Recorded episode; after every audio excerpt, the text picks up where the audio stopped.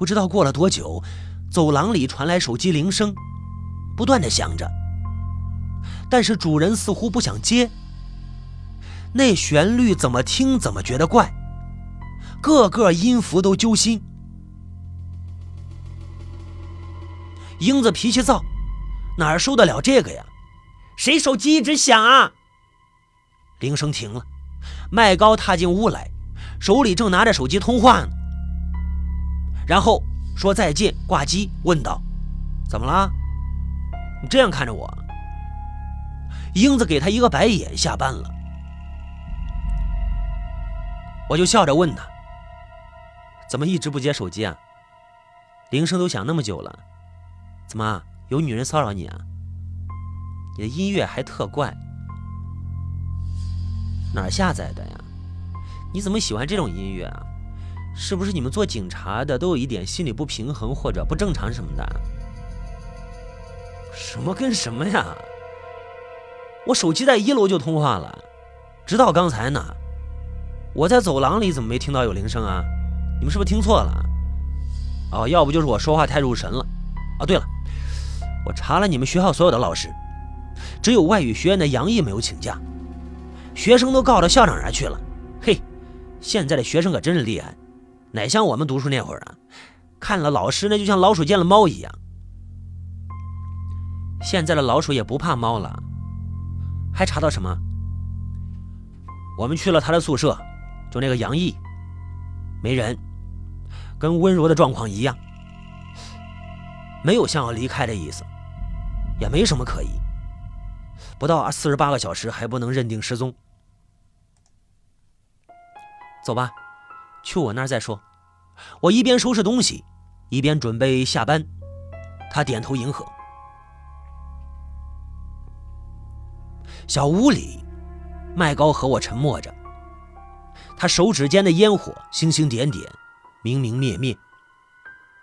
我们的方向到底对不对？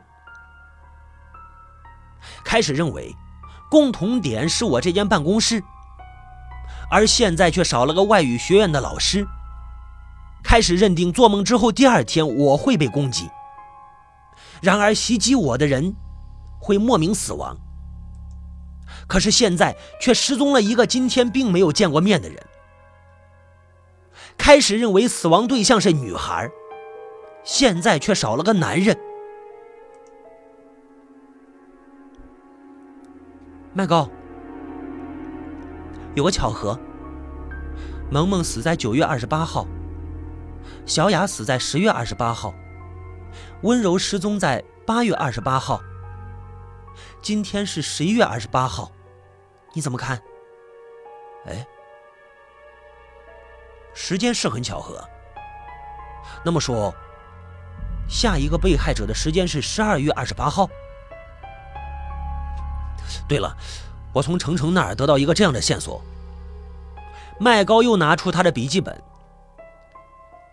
在温柔没来学校之前，呃，这个程程啊，曾经打算在段萌、华雅和李英之间选择结婚对象。有一次曾经开玩笑说，如果他们当中死两个，那他就不用发愁了。程程，动机不排除这个可能性。现在看来，我们的嫌疑人只有李英了。温柔失踪，段萌和华雅都死了，他是唯一会和程程结婚的人。杨毅也失踪的话，那李英就没有绊脚石了。麦高一定是被弄得头大了，不停的抽着烟，一根接着一根。嗯，我在勘察段萌死后的现场时，李英是没有人证明他的位置的，很有可能那个时候跟踪我们的就是他，而杨毅很有可能是知道详情，甚至是帮凶，那么他的失踪就更好解释了。我觉得不是这样，怎么还觉得很灵异吗？难道我看到的都是幻觉吗？难道你跟我一起看到的也是幻觉吗？为什么我从来没有见过温柔这个人，他却那样清晰的在我的梦里？也许就是幻觉。我们俩一起看见，也不过是集体幻觉而已。至于温柔，很有可能你无意中见过，或者小时候见过，有个大概的模糊的轮廓。麦高的话并没有说服我，我还是那样的坚信自己的看法。冬天已经越来越冷。喝出来的气体瞬间变成了雾。这样的日子，太阳是多么令人向往啊！而我却躲在阴暗处，见不得阳光。昨晚，我又梦见温柔了，梦见他已经不是怪事了。纵然知道其后一定有事发生，但还是蹊跷的很。怪就怪在。前几次都是事隔一个月，而这次却是在杨毅失踪四十八小时之内。难道说他已经等不及了？麦高的手机又没开，所里也没人。我寻思着在办公楼里找找看。当路过院长办公室的时候，里面传来了哭泣声，是院长。院长今年三十五岁，老公过世很多年了，她一直未改嫁。都说她很爱她老公，想必是想到伤心事了。每个人都有脆弱的时候。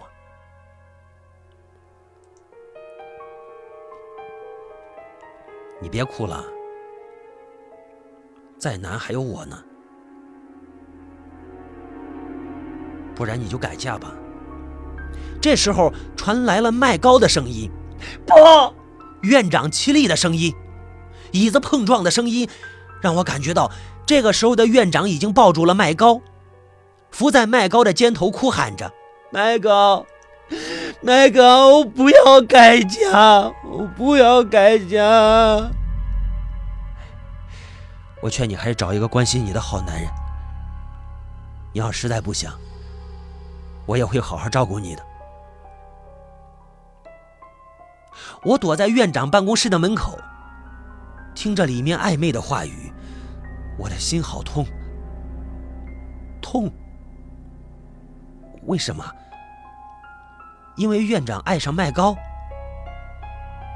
可是我并不爱他呀，我爱的人在遥远的城市里，我是为了他才放弃一切，才选择了流浪。我，我冲向洗手间，不停的用水清洗自己的脸。难道不知不觉里，我开始依赖麦高了？不，不可以，不可以！我可以信任任何人，但绝不能靠他们。突然，一只手伸来，我本能的一闪，只觉得脖子上一阵疼，接着便是湿漉漉的。站在对面的是英子，英子。英子伸出舌头舔着自己食指的指甲，我一摸颈部，啊，果然血正流着。英子看着我阴笑着，我警惕的后退了几步，直靠到单间的门上，无路可走。拼！我心想，拼了，不能就这样认输。英子，然而英子并没有在攻击我。而是面对着洗手台的镜子，背对着我，不停的洗着她的指甲。我的心跳很快，神经绷得紧紧的，不敢放松一下。我望向她，因为背对着她，我也看不见镜子里的影子，我只能从动作上判断她的手在脸上摸着。我小心翼翼地挪动了一步，生怕惊动了她。顺着手看下去，只见洗脸池里血肉模糊的一片，还不停的有什么从上面落入池中。啊！我有点头晕，不能呼吸了，艰难的又挪动一步。我担心他突然转身攻击我。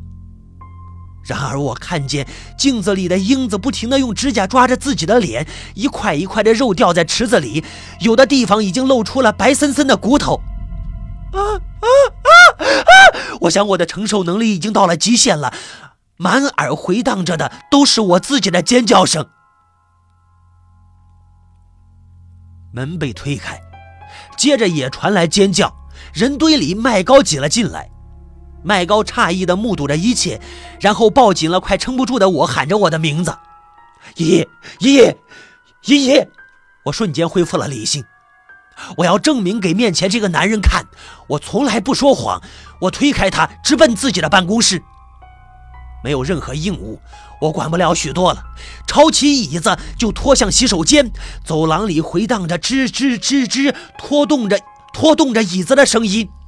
挤进现场，我也不顾英子的尸体，就躺在一边，猛然将椅子端起，砸向那北面的镜子。只听得哐啷一声，玻璃碎裂的声音刺着我的心。麦高一把拉住我：“你疯了！真的是破坏现场！现场，现场！大家都看到英子自己杀了自己，你还不信我？现场！”众人的哗然打断了我们的争吵，望向失去镜子保护的墙壁。透着鲜红欲滴的血色，整整齐齐的四方块，一点不多出来，一点不少进去。还没完，我告诉自己。理智已经占据了上风的我环顾四周，角落里的榔头引起了我的注意。我咬咬牙，从英子的尸体上穿过，操起榔头，用力地砸向墙壁。一下，两下，三下。麦高又来阻止，我却不知哪里来的力气，竟然把麦高推得踉跄了好几步。继续一下，两下，三下，所有的人都惊呆了。在我击碎的墙体小洞里，露出了一闪一闪的光体。我来。麦高愣了一会儿，接过我的榔头。于是墙体大部分被敲碎了。墙体里面是表情惊恐万分的杨毅。当然，杨毅已经死了。那闪着光的光体是他手中的手机信号灯，而另一只手里拎着的，竟然是一男性生殖器。在他的身边，一具尸体散发着恶臭，脖子上反挂着一条围巾。身上部分地方被绣满了图案，脸孔则呈现出一道道的抓痕。人群里面澄澄凄惨的喊声，为我们证明了这具尸体。温柔，温柔。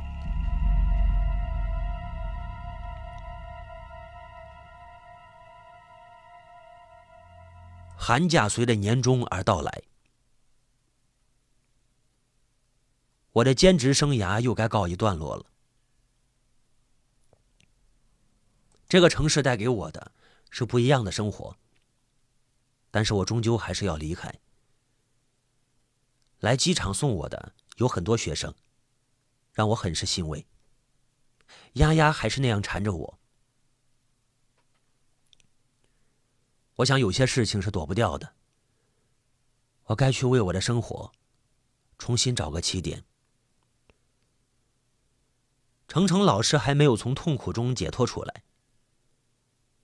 他对我说：“他一味的需要温柔为他付出了，却没想到去如何关心他、爱护他。”我说：“有些东西失去了才会显现出美丽，要把握住的应该是现在，是身边最平凡的东西。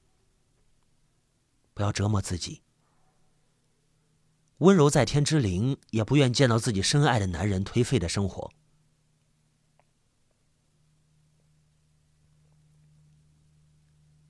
远处有一个身影，他没有靠近，但是我知道那是刘英。也许他害怕我责怪他当初如何的诅咒我该下地狱，而不敢上前来为我送行。但是我知道他的心意已经到了。我想，柳阿姨的自杀不过是人性和道义碰撞时起了摩擦，无法放下亲情，也无法背叛良心吧。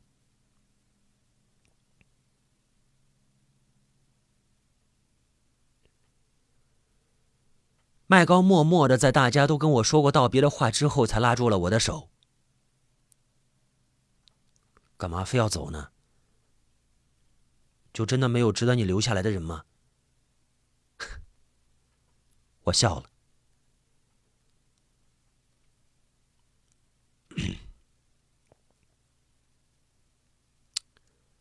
对了，你快过生日了，是情人节。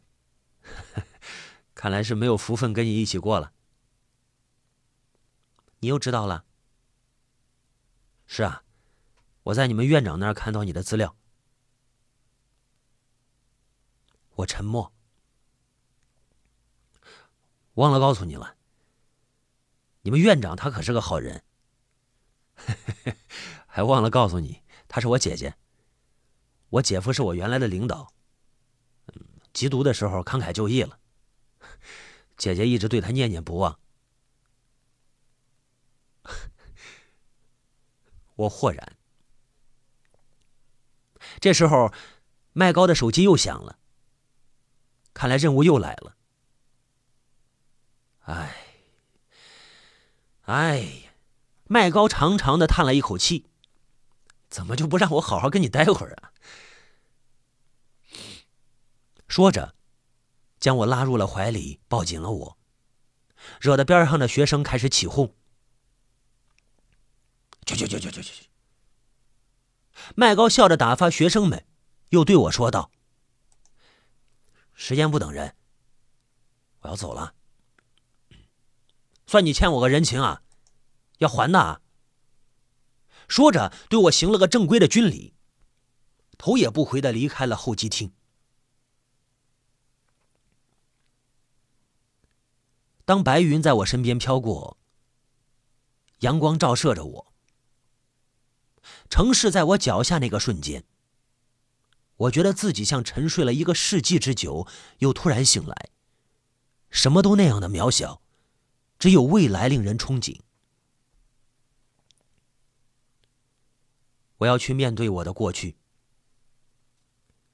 重新找到我生命的支点。如果我注定要下地狱，那我就坦然的去地狱；如果注定我能上天堂，那我就欣慰的去天堂。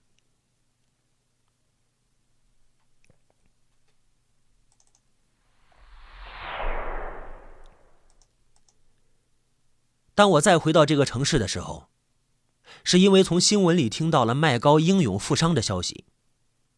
据说他几度昏迷，医院下发了三次病危通知，他却奇迹般的醒了。我想有些事情，也许我们一辈子也解释不清楚，但真的要相信因果报应。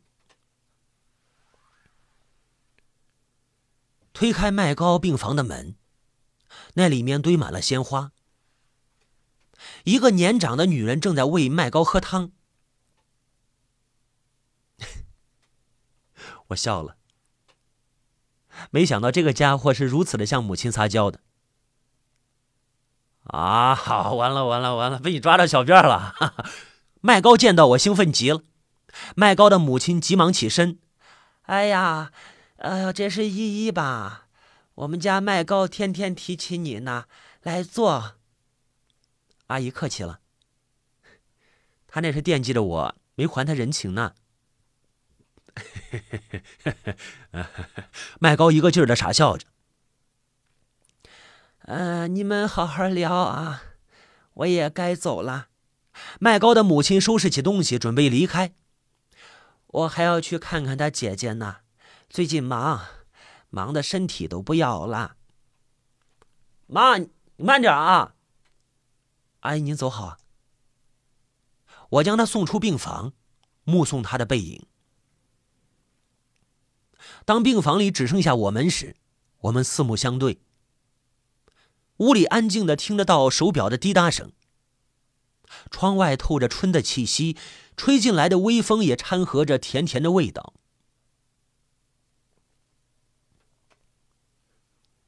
我不出点事，你就不舍得来看我呀？你看我妈多喜欢你啊！啊，我妈也很喜欢我呀。我故意装傻。你说的是什么跟什么呀？你……他皱起眉头，还想继续话题呢，却被敲门声打断了。叶老师，没想到进来的会是刘英和程程老师。刘英惊喜的拉住我，没想到在这儿能碰见你啊！我们有缘嘛？我望向他和程程老师，两人脸上都透着喜气。我们今天是来看麦警官的，顺便请他参加我们的婚礼。刘英羞红着脸说着：“哎呀，要结婚了呀！啊，羡慕啊，羡慕啊！哎，是来给我冲喜的吧？”尹老师。刘英拉我到窗前，从包里拿出一封信递给我。这是我妈死之后，我整理她的遗物的时候发现的，上面写着要交给你。哦，我接过信，上面歪歪扭扭写着我的名字。我没有拆开过，不过那个时候因为记恨你，所以一直没有给你。我知道你是好人，所以我妈才那么信任你。以前都是我太小气，今天没想到会碰见你。本来是想通过麦警官交给你的，现在好了，可以直接交到你手上。刘英的声音微微的颤抖着。傻丫头，我拍拍她的肩膀，我没有把过去放在心上，所以呢。你也不用记着他，懂吗？开始你新的生活，一切都过去了。接着，我转身拉过程程老师，把柳英的手交到他手里。程老师，柳阿姨已经过世，但是你可别欺负他，他还有我呢。知道，知道，你放心吧，我会好好照顾他的。程程不敢怠慢。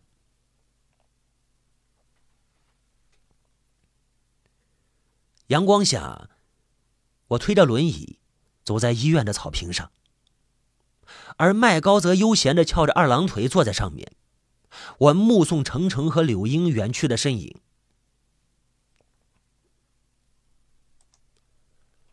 哎，哎，让你替我这个不需要轮椅的人推轮椅，是不是不太合适啊？哎，就当你还我人情好了。说真的。我还真想让你这么推着我一辈子呢。我渐渐听不到麦高的唠叨，而沉浸在柳阿姨的信中。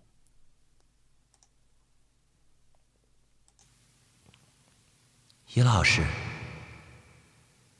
当你见到这封信的时候，想必我已经去陪她了。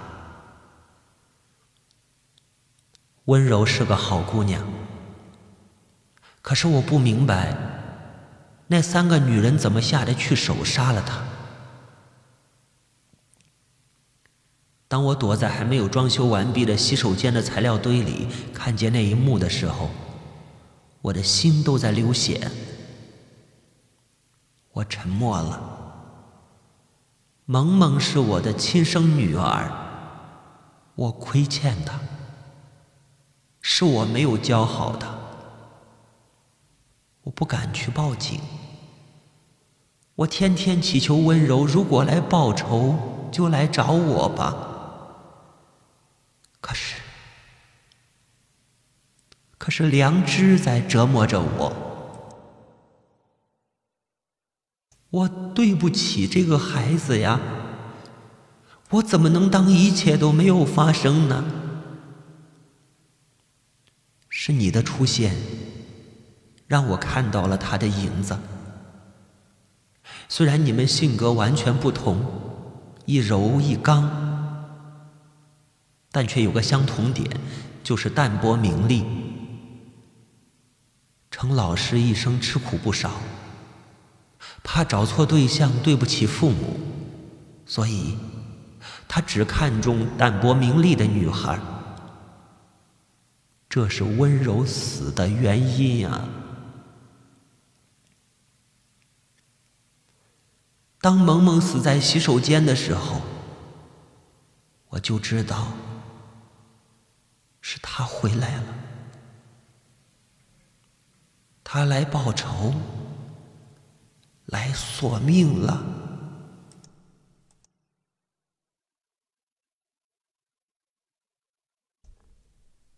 那是一个什么样的场景？仿佛重现在我的面前。萌萌、小雅和英子将温柔骗到了还没有竣工的办公楼二十层的洗手间里，用各自的手法残忍的将她杀害。那还没有换去的黄色木门是见证，那躲在材料堆里的柳桂熙是见证，那天是见证，那血是见证。而在他们离去之后，被英子叫来处理尸体的杨毅，竟然丧心病狂的在那个小小的屋内肮脏的地板上，侮辱了纯洁的温柔。仓促的时间，没能让温柔离开学校，离开办公楼。